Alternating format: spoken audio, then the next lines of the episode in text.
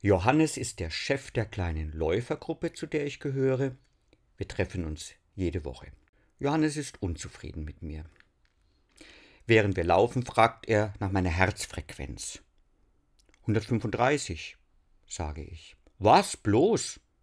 Du musst immer versuchen, über deine Grenzen zu gehen. Er erklärt mir, wie ich mich steigern kann. Dann laufen wir schweigend nebeneinander her. Er ist brummig, weil ich seinen Rat nicht annehme. Ich bin brummig, weil ich das nicht will, über meine Grenzen gehen. Warum stelle ich mich so an? denke ich zu Hause. Ich kann doch froh sein, dass einer mir etwas zutraut.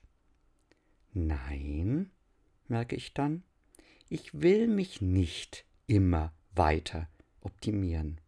Im Beruf, in meinem sozialen Verhalten, im Sport, als Christ. Mein Leben ist keine Leistungsschau.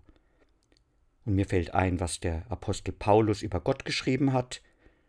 Lass dir an meiner Gnade genügen. Meine Kraft ist in den Schwachen mächtig.